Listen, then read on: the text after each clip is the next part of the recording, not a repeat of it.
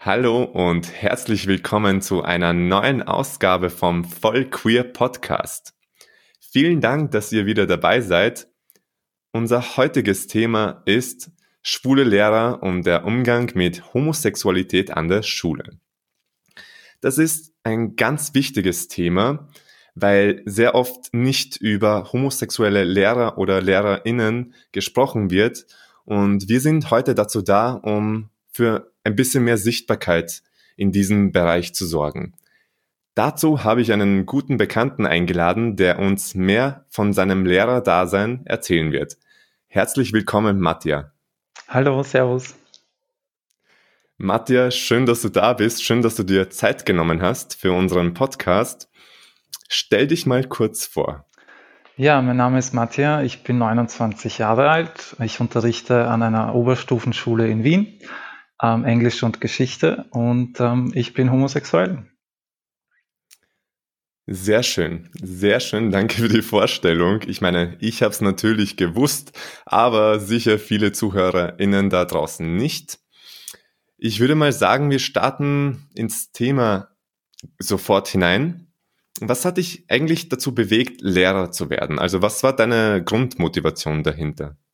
Ähm, meine Grundmotivation liegt sicher daran, dass ich sehr gute Lehrer und Lehrerinnen gehabt habe als Schüler ähm, und dass für mich Schule immer so ein ganz besonderer Ort war, wo ich sehr gerne auch persönlich hingegangen bin ähm, und wo ich einfach nie wieder weg wollte. Ja, und das hat sich ähm, auch bewahrheitet.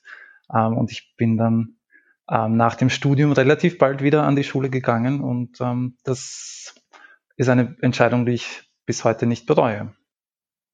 Das ist schön zu hören, finde ich, weil ich kenne das, also wenn ich das mit mir vergleiche, mit meinen Erfahrungen jetzt, ich habe mir immer so gedacht, okay, ich wollte so schnell wie nur möglich raus aus der Schule, ja, und ich habe mich da immer so überhaupt nicht wohlgefühlt. Ich glaube, das lag auch daran, dass dieses Thema Homosexualität damals so präsent für mich war und dass ich mich einfach irrsinnig unwohl gefühlt habe.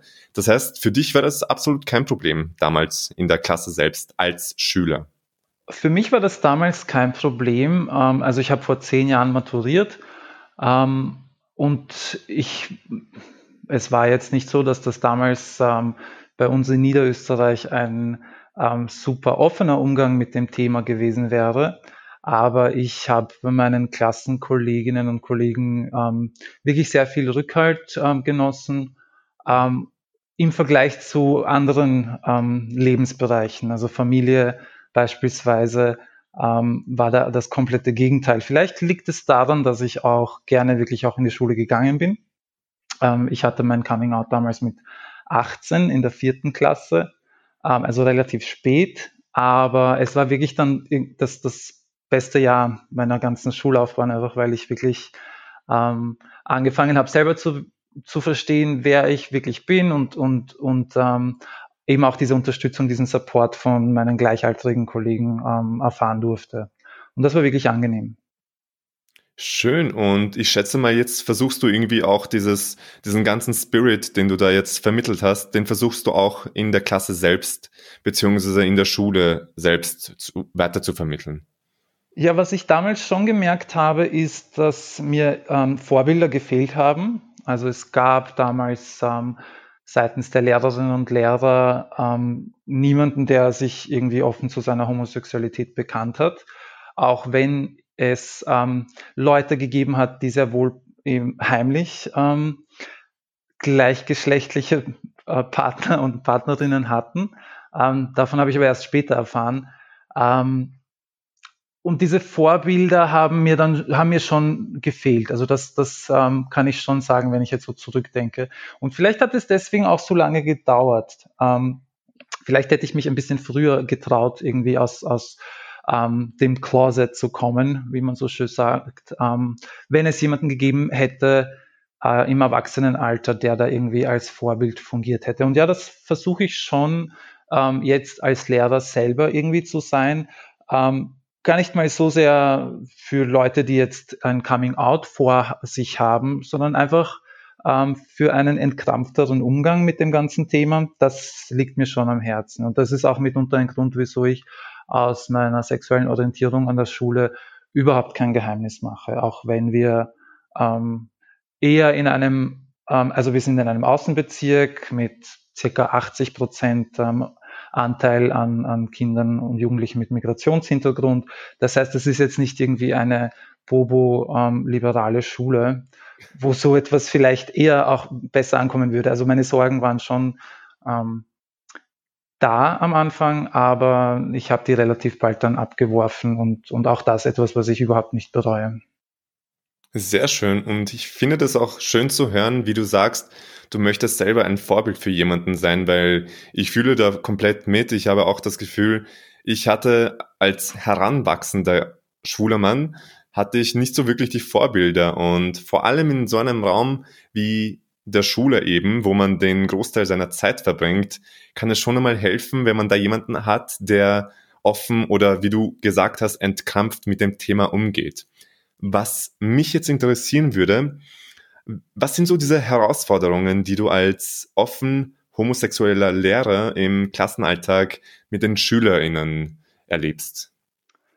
Ähm, es sind jetzt keine Herausforderungen im klassischen Sinne, dass ich sage, dass etwas passiert wäre jemals, ähm, dass mich jetzt deswegen, dass ich deswegen jetzt irgendwie Probleme gehabt hätte.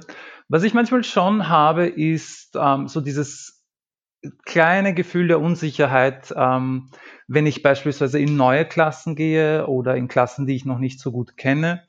Ähm, da schwingt immer so dieses Wissen im Hintergrund mit? Ähm, wissen die es vielleicht schon von wem anderen? Und wenn ja, wie reagieren sie darauf? Und ist ähm, vielleicht, weiß nicht, ähm, eine negative Reaktion von einem Schüler oder einer Schülerin auf mich, was es ja immer wieder gibt, ähm, hat das damit zu tun? Also dieses, diese Unsicherheit, so quasi, okay, wie viel von irgendwie negativen Reaktionen hat hat jetzt wirklich ähm, damit zu tun, dass sie vielleicht ähm, gehört haben, dass ich homosexuell bin und damit jetzt irgendwie ein Problem haben. Aber so, dass mich jetzt wirklich offen jemand darauf angesprochen hätte, ähm, so etwas ist mir überhaupt noch nie passiert. Und meistens ist das, glaube ich, einfach nur so diese, diese latente Unsicherheit, die halt immer wieder in einem ein bisschen mitschwingt. Ähm, mhm. Aber die, die, über die steigt man dann einfach drüber und, und ähm, die wirkt sich nicht wirklich auf, auf den Umgang mit den Schülerinnen und Schülern aus.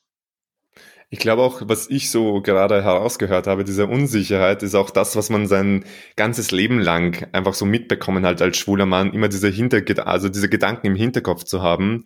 Okay, es könnte jetzt jemand negativ darauf reagieren und ich glaube auch, äh, also ich glaube auch nicht, dass es oder korrigiere mich, wenn ich falsch liege. Ich glaube auch nicht, dass es konkret an diesem Schulrahmen liegt halt. Ich glaube halt einfach, dadurch, dass du in deiner Vergangenheit halt solche Gedanken vermehrt hattest, dass, dass sich das einfach jetzt auch weiterhin in dem Schulbereich quasi mitzieht, diese Gedanken, wenn du verstehst, was ich meine.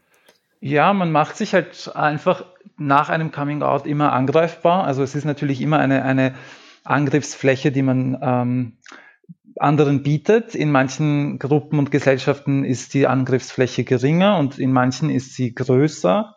Wie gesagt, ähm, an meiner Schule potenziell, was ich mir so erwartet habe, wie ich ganz neu war, war, dass diese Angriffsfläche relativ groß sein könnte, weil, weiß nicht, viele Schülerinnen und Schüler auch ziemlich konservative ähm, Weltbilder haben weil viele aus Familien kommen, wo wahrscheinlich Homosexualität ein komplettes Tabu auch ist, so wie es auch in, in meiner Familie war.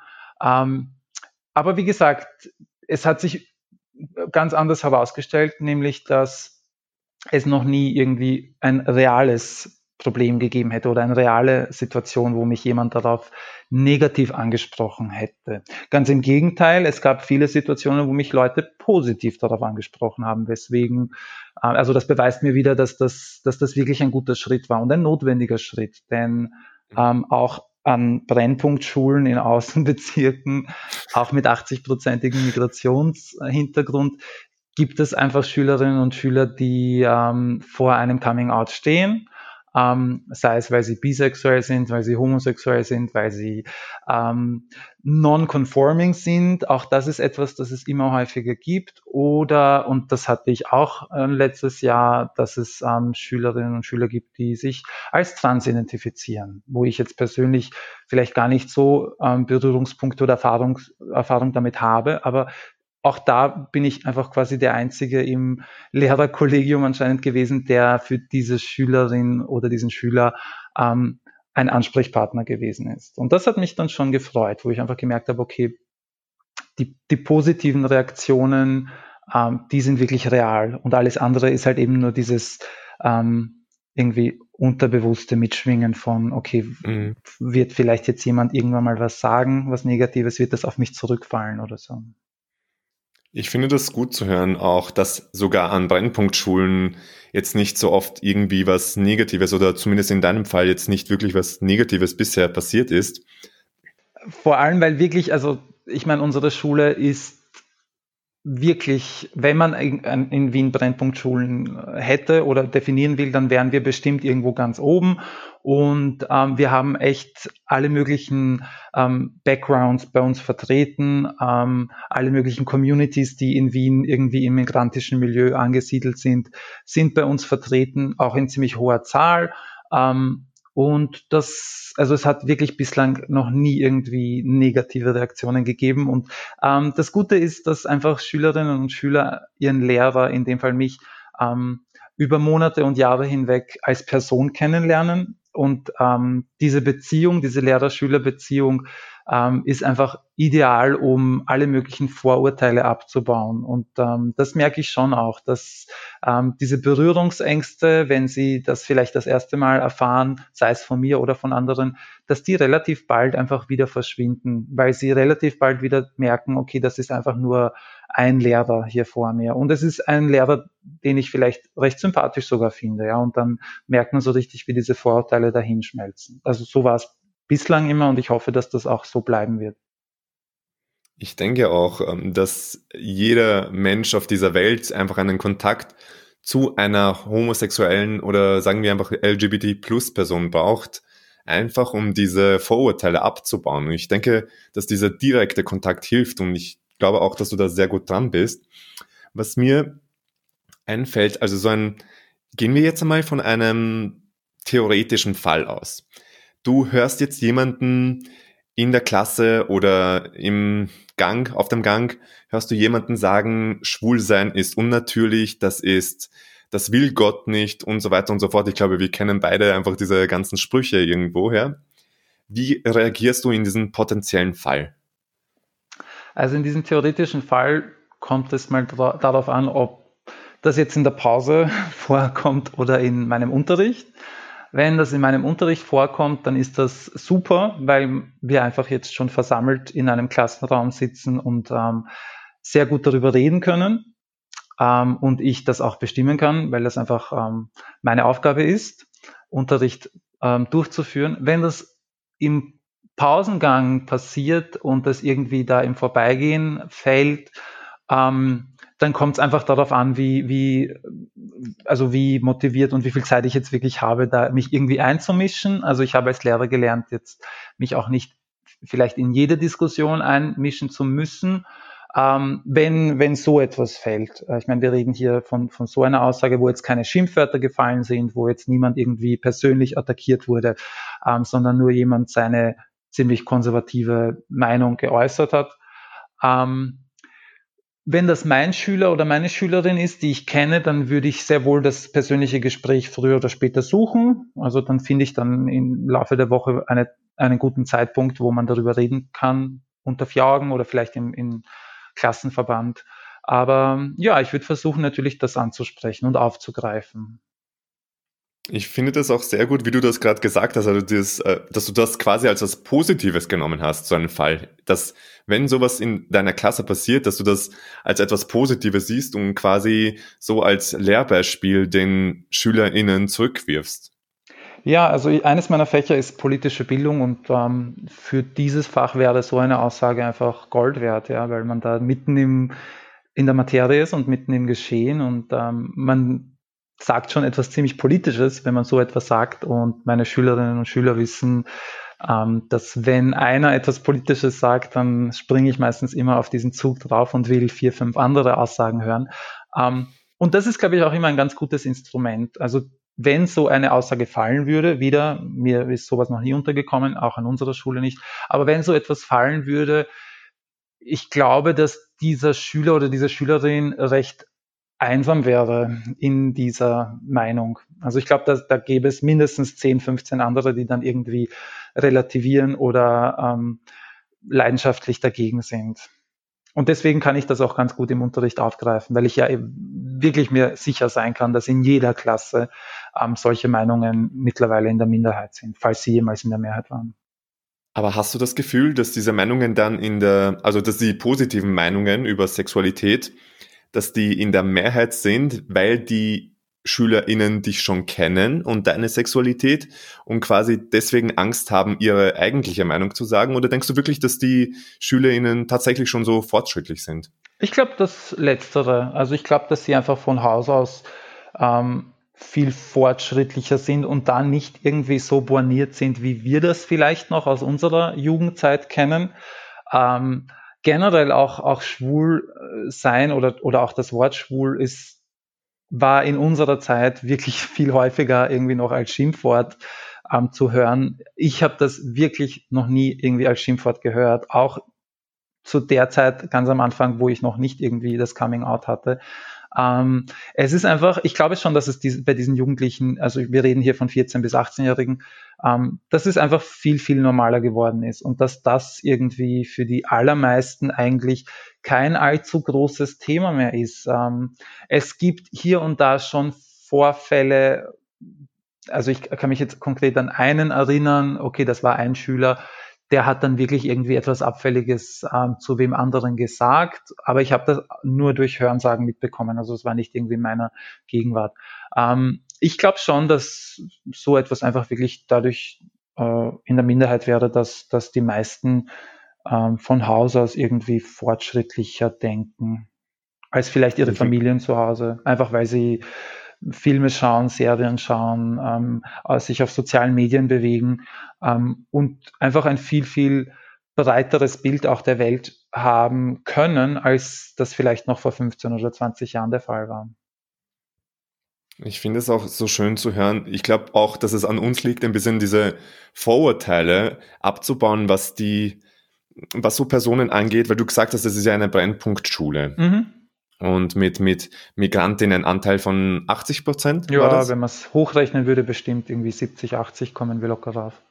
Ja, ich denke auch, da sind wir auch gefordert, irgendwie zu sagen, okay, wir können nicht automatisch davon ausgehen, dass nur weil jemand einen Migrantenanteil in sich hat, sozusagen, dass der auch negativ dem Thema Homosexualität gegenübersteht, weil, wie du schon gesagt hast, wir holen uns oder die Jugendlichen holen sich heutzutage die Informationen ja übers Internet und auf Instagram ist ja auch alles viel offener, was das Thema Sexualität angeht und alle zelebrieren das einfach und ich glaube auch daher kommt auch dieser lockerere Umgang im Vergleich zur vorherigen Generation. Ja, das stimmt. Also A, das, was du am Anfang gesagt hast, unterschreibe ich vollkommen. Natürlich ist das auch ein Prozess, wo ich meine Vorurteile irgendwie abbauen konnte ähm, und jeder Mensch hat die. Ähm, und ich hatte sie, weiß nicht, bei gewissen Gruppen vielleicht sogar noch mehr, die man irgendwie in Wien als ähm, besonders radikal wahrnimmt. Also ich nehme jetzt nur ähm, Tschetschenien und die tschetschenische Community als ein Beispiel, die irgendwie wirklich einen ziemlich schlechten Ruf genießt und meine Schülerinnen und Schüler, die ähm, tschetschenischstämmig sind, sind irgendwie die lockersten und, und entspanntesten Personen, die ich kenne, ja, und ähm, die irgendwie am in meinem Fall jetzt wieder am lockersten damit umgegangen sind und mich nach wie vor irgendwie als ihren Lieblingslehrer feiern. Ja, und ähm, ich finde das wirklich cool von denen, dass sie sich das trauen auch ähm, und dass sie da jetzt deswegen nicht irgendwie Scheuklappen aufsetzen. Ähm, ich glaube, und das führt mich auch gleich zum nächsten Punkt. Ich glaube auch, dass es nicht nur hilft, dass jetzt irgendwie ein Lehrer sich hier geoutet hat, sondern ich glaube, es hilft schon auch, dass, dass man heutzutage zumindest bei uns an der Schule, naja, in, eigentlich in jeder Klasse mindestens eine Person hat, von der man offen weiß, dass sie ähm, nicht heterosexuell ist oder von der es so irgendwie quasi eh alle vermuten und, und, und irgendwie ähm, nicht offen wissen. Aber das ist wirklich so, dass es in fast jeder Klasse mindestens eine Person gibt. Und bei uns eben ist die Chance ziemlich hoch, dass diese Person auch Migrationshintergrund hat. Also sie wachsen da schon auf ähm, in einer Welt, in der das zumindest präsent ist. Und was präsent ist, das wird ziemlich bald auch normal. Stimmt, da gebe ich dir recht. Ich glaube, wir haben jetzt so gefühlt ähm, abgeklappert, wie es unter den SchülerInnen ist. Was mich aber noch interessieren würde, ist, wie war das eigentlich unter den LehrerInnen, also bei dir auf der Schule? Also der Umgang mit diesem Thema. Mhm. Ähm, dazu muss ich eine Geschichte erzählen, wie es nämlich überhaupt zu meinem Coming Out gekommen ist. Und das war fürchterlich, weil es einfach wirklich die, der erste Arbeitstag überhaupt war und ich eh schon sehr aufgeregt war, einfach weil es mein erster Tag vor einer Klasse war. Und wenn man an einer Schule neu anfängt, dann ist es üblich, dass man ähm, im Sekretariat auch ein Formular mit allen seinen Informationen ähm, da lässt und dass man das ausfüllt. Und einer dieser Informationen ist auch ein Notfallkontakt. Ähm, und ich habe natürlich den Namen und die Telefonnummer von meinem Freund äh, dagelassen, mit dem ich auch zusammenlebe. Und ähm, die Sekretärin hat mich dann wieder zu sich zurückgeholt, weil sie ähm, wissen wollte unbedingt, ähm, wer denn dieser Mann ist, ja, ähm, weil sie das quasi als Information haben muss. Ist das irgendwie der Vater oder der Bruder oder wer auch immer? Und zufälligerweise waren irgendwie, weiß nicht, fünf oder sechs andere Lehrer auch in diesem Sekretariat und ähm, ich habe dann notgedrungen sagen müssen, dass das mein Lebensgefährte ist. Was übrigens das erste Mal war, dass ich meinen Freund als Lebensgefährten bezeichnet habe. Aber seit diesem Tag eins irgendwie, also mir hat, mir hat das dieses Coming Out ähm, abgenommen, ein bisschen jetzt im, im rückblickend gesehen finde ich das gut, weil es einfach eine spontane Situation war, wo das natürlich passiert ist. Ähm, und danach habe ich dann einfach ganz normal mit den Leuten, wo ich irgendwie mehr geredet habe, auch über Privates, das einfach anklingen lassen, beziehungsweise einfach offen gesagt. Und ähm, es hat nie jemand negativ reagiert, um deine Frage zu beantworten. Ganz im Gegenteil. Ähm, die, es gibt welche, die offen auch sagen, sie finden das toll, dass jetzt einer aus dem Team quasi auch ähm, offen homosexuell ist, damit eben auch hier eine Vorbildwirkung erzielt wird. Schön, schön auch zu hören, dass die Leute sich auch trauen, das offen zuzugeben, also dass die LehrerInnen jetzt nicht auch so holprig mit diesem Thema umgehen, weil es ist ja normal. Es ist, es sollte für uns alle normal sein. Und deswegen auch schön, immer wieder zu hören von dir, diese Vorbildwirkung, die du auch so, so gefühlt so ernst nimmst einfach. Irgendwie kommt, schwingt für mich so rüber, als ob du dir das für, als deine Lebensaufgabe irgendwie so ein bisschen ähm, dir auferlegt hättest. Ja, als Lehrer ist man definitiv Vorbild. Und ähm, es erfüllt einen natürlich mit einer, mit einem, mit einer schönen Aufgabe einfach. Und ähm, gerade jetzt, wenn ich an so meine drei, vier Schülerinnen und Schüler denke, die in den letzten paar Monaten ihr Coming Out hatten, das war schon eine ganz besondere Rolle, sie da irgendwie mit ähm, begleiten zu können. Ich meine, ich bin da jetzt nicht irgendwie aktiv daran beteiligt, aber ich sehe, wie es ihnen geht und ich ähm, merke, dass es ähm, eine sehr, sehr schwierige Aufgabe ist und je jünger sie sind, desto größer ist diese Aufgabe. Ähm, und da einfach irgendwie eine Ansprechperson oder eine Vertrauensperson sein zu können, die vielleicht eine der ersten ist, die das auch ähm, gesagt bekommt und ähm, da einfach meine persönlichen Erfahrungen mit diesen Jugendlichen teilen zu können, das ist schon ein wirklich großes Privileg und das ist ähm, einfach eine dieser sch wirklich schönen Seiten an diesem Beruf, dass man ähm, für junge Leute da sein kann und, und eine Unterstützung sein kann ähm, in Momenten, wo sie eine brauchen. Das, ist, das sind wunderschöne Worte einfach. Jetzt wollte ich fragen, so, was, was können wir alle tun, also sowohl die Gesellschaft als großes Ganzes, als auch LGBT plus Lehrer, um für mehr Sichtbarkeit an Schulen zu sorgen. Ist es, ist es überhaupt Pflicht? Siehst du das als eine Pflicht an, dieses Thema anzusprechen? Oder sagst du doch, okay, ich spreche das nur an, wenn, wenn, wenn das zu Wort kommt? Oder Siehst du da, dich da auch wirklich gezwungen oder sagen wir es mal so, findest du, dass alle Lehrer, die LGBT plus sind, offen dazu stehen sollten? Das ist eine gute Frage und ich kenne ja auch einige Lehrerinnen und Lehrer, die ähm, LGBT plus sind ähm, und auch viele, die einfach nicht offen damit umgehen können oder wollen.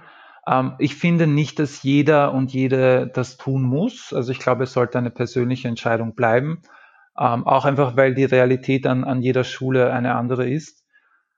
Ähm, aber ich finde es schade, ja. Also ich, ich finde es schade einfach, weil ich mir auch denke, mein persönliches Leben ist einfach ein so großer Teil meiner ganzen Persönlichkeit. Und ich kann mich eben an Lehrerinnen äh, erinnern in meiner Schulzeit, von der wir quasi, von denen wir quasi gewusst haben, dass, dass die wahrscheinlich eine Freundin oder eine Partnerin zu Hause hat. Ähm, und die einfach fünf Jahre lang nie über irgendwie ihr persönliches Leben gesprochen hat, obwohl sie eine ziemlich ähm, intensive Beziehung zu uns hatte, im Sinne von, dass sie oft da war, ähm, und auch gut mit uns ausgekommen ist. Ja, und, und das ist irgendwie wie so ein großer weißer Fleck ähm, in der Persönlichkeit einer, einer Person. Deswegen finde ich das immer schade, weil diese Lehrer-Schüler-Beziehung, ähm, die funktioniert natürlich schon auch nur auf dieser persönlichen Basis und ähm, irgendwie Lehrerinnen und Lehrer, die nicht viel von sich preisgeben, bekommen meistens auch nicht viel zurück oder ähm, gewinnen auch meist nur sehr schwer das Vertrauen von Schülerinnen und Schülern, weil Jugendliche und junge Menschen ziemlich neugierig sind und alles wissen wollen. Insofern, ja, finde ich schade, weil ich glaube, dass, dass die Beziehung in der Klasse ähm, einfach eine noch stärkere wäre, wenn jeder offen damit umgehen könnte und jeder auch irgendwie offen auf diese Fragen, äh, Herr Professor oder Frau Professor, wo waren Sie jetzt am Sonntag und wie haben Sie das Wochenende verbracht? Wenn jeder offen darauf antworten könnte, wäre das, glaube ich, einfach ähm, eine viel schönere Sache. Mhm. Aber ich stelle mir das auch einfach so schwierig vor. Ähm, ich glaube, das ist das, was viele Heterosexuelle, wo sie sich nicht hineinversetzen können. Da beginnt es wirklich auch schon bei diesen Fragen, wie du gesagt hast, wo waren sie am Sonntag, was haben sie am Sonntag gemacht. Man muss dann wirklich halt auch bei jedem einzigen Wort darauf achten, dass man sich nicht verrät, unter Anführungszeichen. Und ja, das stimmt. Dass man diesem Druck nicht ausgesetzt wäre, wäre es schön, wenn dann alle LGBT-Plus-Lehrer sagen, hey, ähm, wir stehen offen dazu oder ich stehe offen dazu. Aber wir wissen, glaube ich, auch alle, dass die Realität ein bisschen anders aussieht und dass jeder sein Päckchen zu tragen hat und jeder aus irgendwelchen bestimmten Gründen es entweder sagt oder nicht sagt. Ja, da gebe ich dir recht. Wir waren jetzt bei den LGBT-Lehrern, was die LehrerInnen tun können. Welche Maßnahmen findest du müssen von der Politik gesetzt werden, damit man so für LehrerInnen, also sagen wir einfach Lehrpersonal, dass für Lehrpersonal so ein Safe Space kreiert wird oder auch, dass man so einen Safe Space kreiert, um diesen Umgang mit sexuellen Minderheiten auch im Klassenrahmen besprechen zu können? Also ich glaube, ich meine, zuallererst möchte ich dazu sagen, dass wir in unserem Bildungssystem viele, viele Sachen haben, wo man Lehrerinnen und Lehrer unterstützen kann und sollte ähm, und wo das oft momentan noch nicht so gut passiert, wie ich mir das manchmal wünschen würde. Ähm, das ist jetzt natürlich insofern nicht das, das, also ich sage das, weil es einfach nicht das dringendste Problem ist, dass ich jetzt, wenn ich mit einem Politiker oder einer Politikerin sprechen könnte, ähm, anführen würde.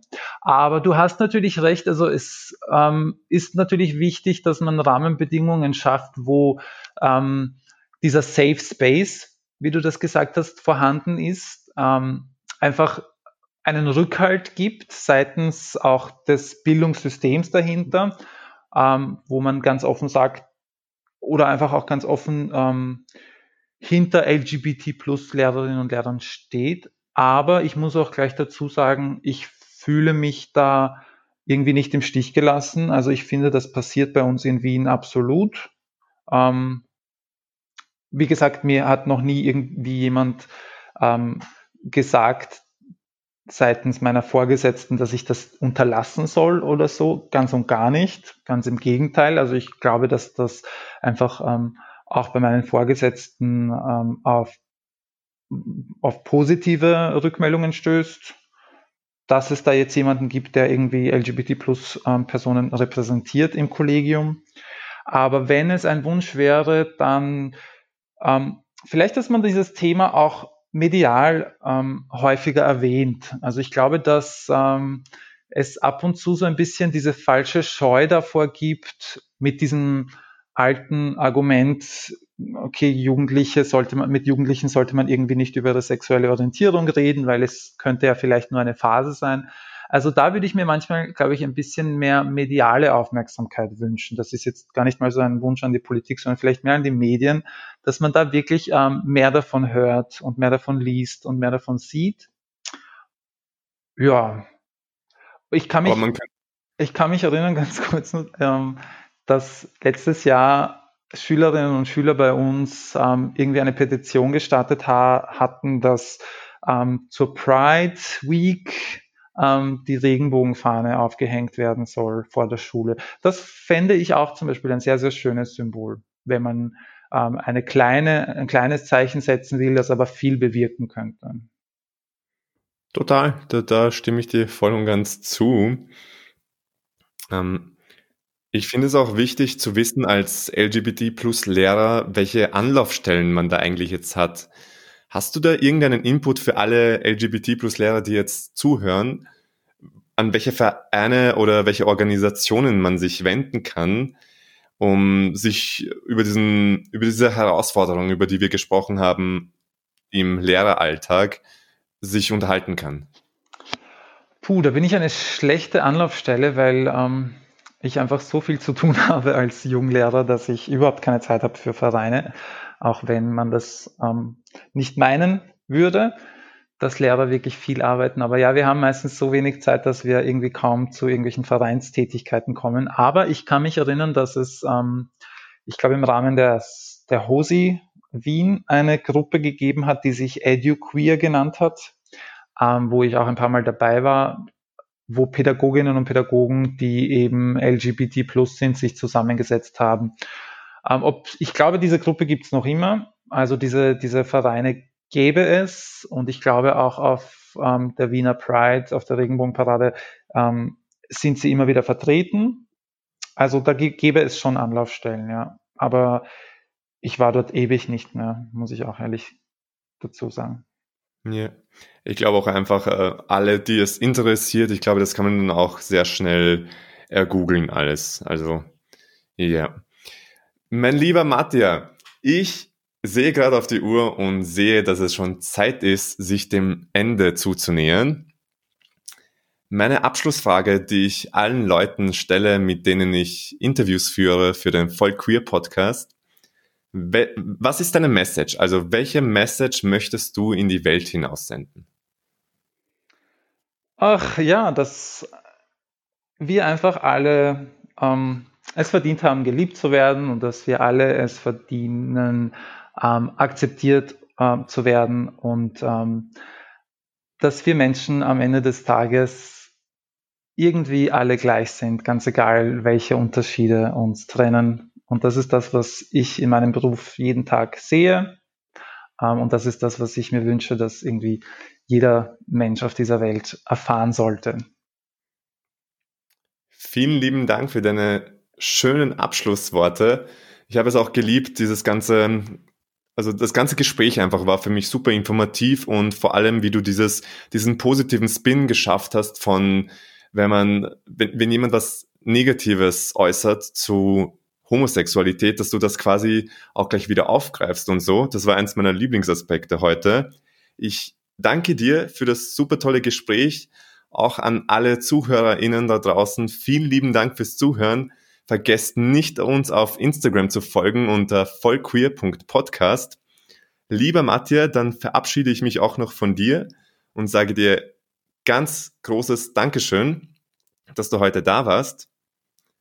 Danke dir. Es war mir eine Freude. Sehr schön. Und schaltet auch nächstes Mal wieder ein, wenn es heißt Voll Queer. In zwei Wochen gibt es dann schon die nächste Ausgabe. Und bis dahin, tschüss.